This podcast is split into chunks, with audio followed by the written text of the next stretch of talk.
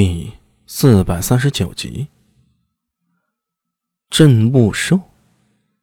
苏大伟记得，镇墓兽是古代墓葬中常见的一种怪兽，有兽面、人面、鹿角，是为镇慑鬼怪、保护死者灵魂不受侵扰而设置的一种冥器。周礼记载说，有一种怪兽叫王相，好吃死人肝脑；又有一种神兽叫方相氏。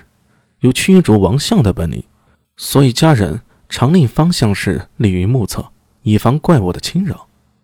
据后世的考古发现，镇墓兽最早见于战国楚墓，流行于魏晋至隋唐时期，五代以后逐渐消失了。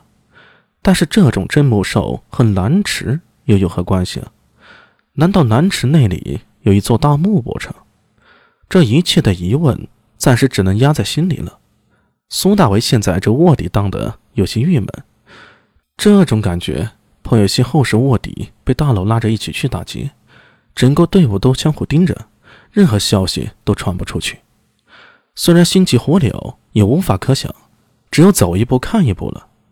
在吃过一顿难吃的烤肉后，所有人都在篝火旁休息了半个时辰，然后道琛随身取出了一个古铜罗盘。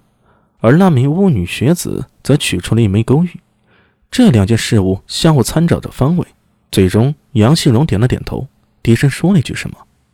因为是刻意压低了声音啊，苏大为并没有听清楚内容，只是隐隐好像有个“剑”字，是不是邓剑呢？苏大为还不敢确定。队伍再次起行，这一次杨希荣和道琛、学子三人带头领路，一边走，道琛。还不断用地图和罗盘对比着，似乎在确定着方位。苏大为偷眼看了一下天上的北极星，大致推算出队伍在向东走，但具体是东方哪里，一时却看不出来。过了片刻，耳中隐隐听到了水声，在新月光芒之中，前方迎来一片开阔地带，引见一条河水，如玉带环腰般蜿蜒而过，在河上。有一座多孔石桥连接两边。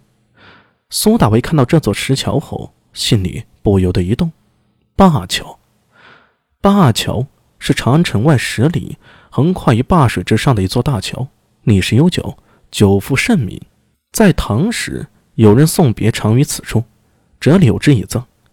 看到灞桥，苏大为可以确定一件事儿：方才杨希荣带着大家其实是绕了远路。